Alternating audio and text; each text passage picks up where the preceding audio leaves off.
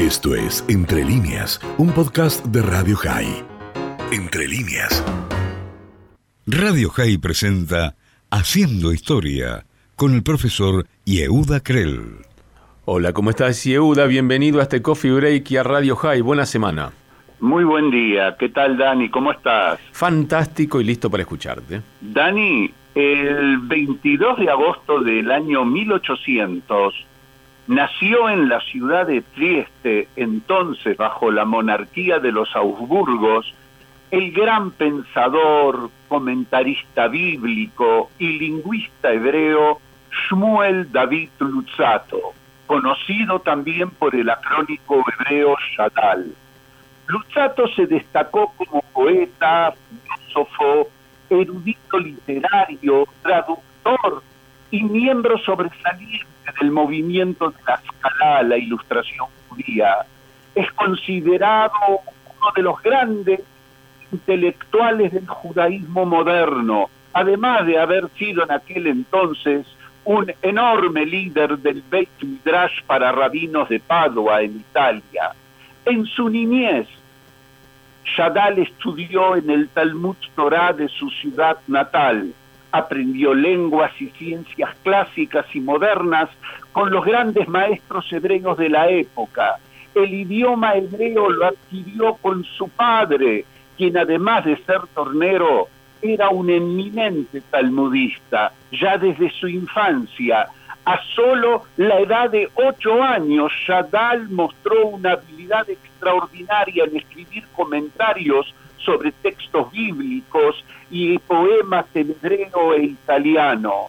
Junto a su dominio del hebreo, el italiano y el francés, Luchato estudió y profundizó en el alemán, latín, lenguas semíticas en las que adquirió un gran dominio y las utilizó en sus trabajos de investigación era un profundo lector de los grandes pensadores y filósofos de la época como John Locke, Moshe Mendelssohn, Jean-Jacques Rousseau, Montesquieu y otros sobre quienes escribió con gran admiración.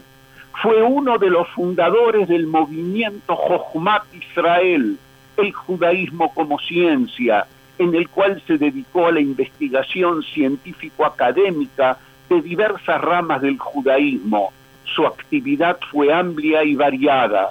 Tradujo la Torá y varios libros bíblicos al italiano, a los cuales agregó comentarios e introducciones en hebreo, compuso poemas, escribió libros de gramática en hebreo y arameo, tradujo el libro de oraciones, el Sidur, al italiano, publicó historias eh, judías, eh, escribió poesía medieval, cábala, oración y pensamiento judío, además de editar libros de poesía, biografías y libros bibliográficos. Su principal ocupación fue interpretar el Tanaj, la Biblia, de la manera más sencilla. Consideraba que era necesario que el pueblo de Israel en cada generación y especialmente los de su generación debían tener una interpretación según los tiempos contemporáneos. Tenía la costumbre de cada tres años volver sobre sus interpretaciones y corregirlas, actualizarlas, aclararlas y discutirlas con sus alumnos. El pensamiento y la cosmovisión de Chadal estuvo muy influenciado por las ideas de los grandes pensadores de la Escalá y los líderes del judaísmo reformista. Sus puntos de vista combinaban la búsqueda de la verdad, del racionalismo de la época junto al romanticismo del pasado, además de unir el orgullo nacional moderno que inspiraba a Eretz Israel junto a los pensadores judíos de la Edad Media. Shadal le dio una gran importancia al conocimiento de la verdad, para él la verdad era la base de cualquier acto de investigación o interpretación. En su opinión, el verdadero investigador es aquel que está dispuesto a aceptar cualquier resultado de su investigación, cualquiera que sea, y deba, debe poder despegarse de él y también despegarse de las cadenas del prejuicio. Respecto de la Torá, Luchato sostenía que el Pentateuco no obliga a una persona a crear en ideas o en dogmas religiosos, sino debe observar únicamente los mandamientos prácticos. Chagall entendía que el concepto de la religión precisamente es un conjunto de instrucciones prácticas y veía la Torá como un libro racional y comprensible, por lo cual se opuso firmemente al misticismo de la Cábala y también se opuso fuertemente al movimiento jasídico. Criticó enérgicamente los cambios en la Lajá introducidos por la gente del judaísmo reformista.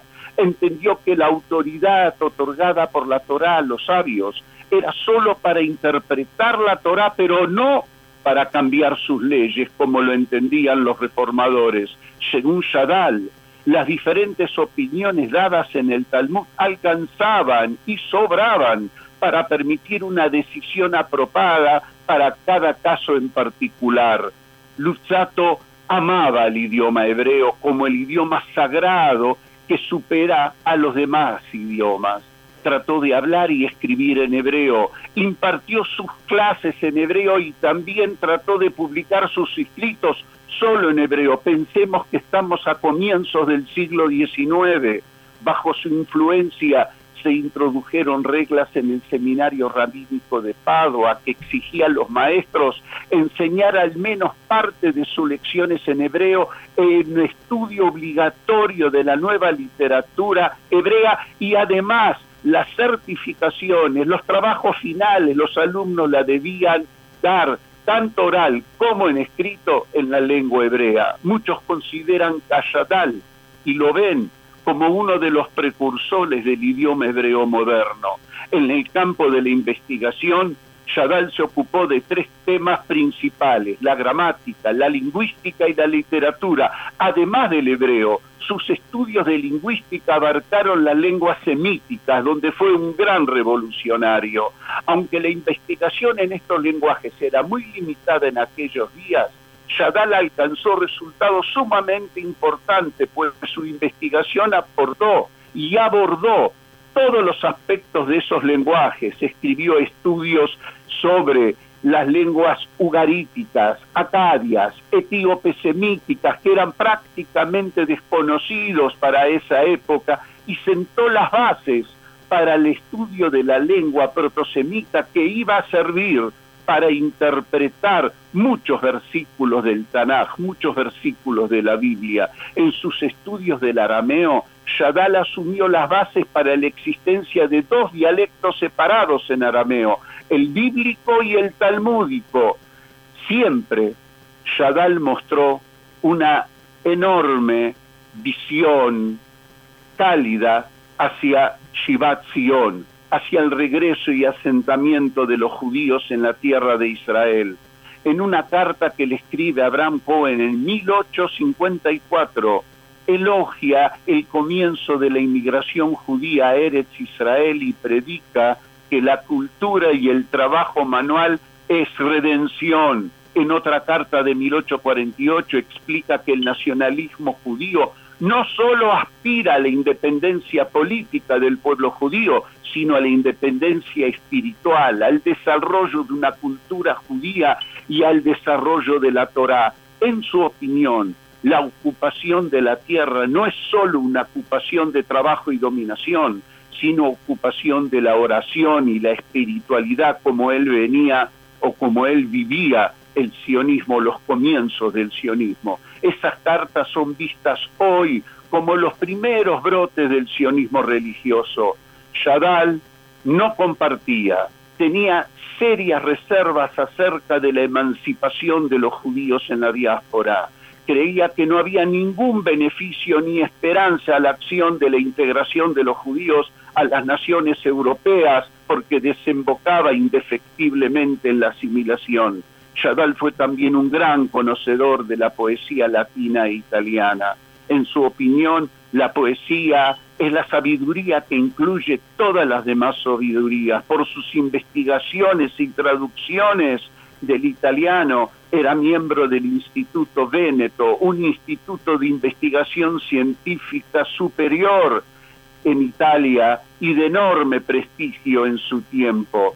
Durante su carrera literaria, durante su larga carrera literaria de más de 50 años, Luzzatto escribió un gran número de obras académicas en hebreo, italiano, alemán, francés, publicó cientos de artículos en periódicos hebreos y mantuvo una relación de intercambio de opiniones e influencia con todos los intelectuales judíos de su tiempo, incluido aquellos con quienes no comulgaba. Existe hoy en día una correspondencia voluminosa e instructiva en la cual no hay ningún tema relacionado con el judaísmo sobre el que no se haya escrito. Sus controversiales ideas provocaban que la gente de la escala lo considere demasiado conservador y los ortodoxos lo veían como demasiado innovador.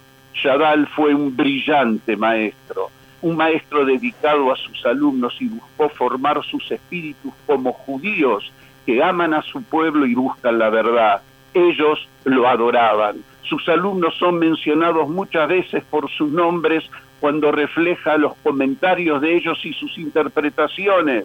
Sus estudiantes tuvieron un papel importantísimo en la presentación, en la preservación, en el cuidado y en la edición de sus escritos. Dani, Shmuel David Luzzatto falleció el 30 de septiembre de 1865. Durante su vida invirtió todo su dinero en la compra de libros por lo que tenía una enorme biblioteca y una de las más importantes en Europa en aquel entonces.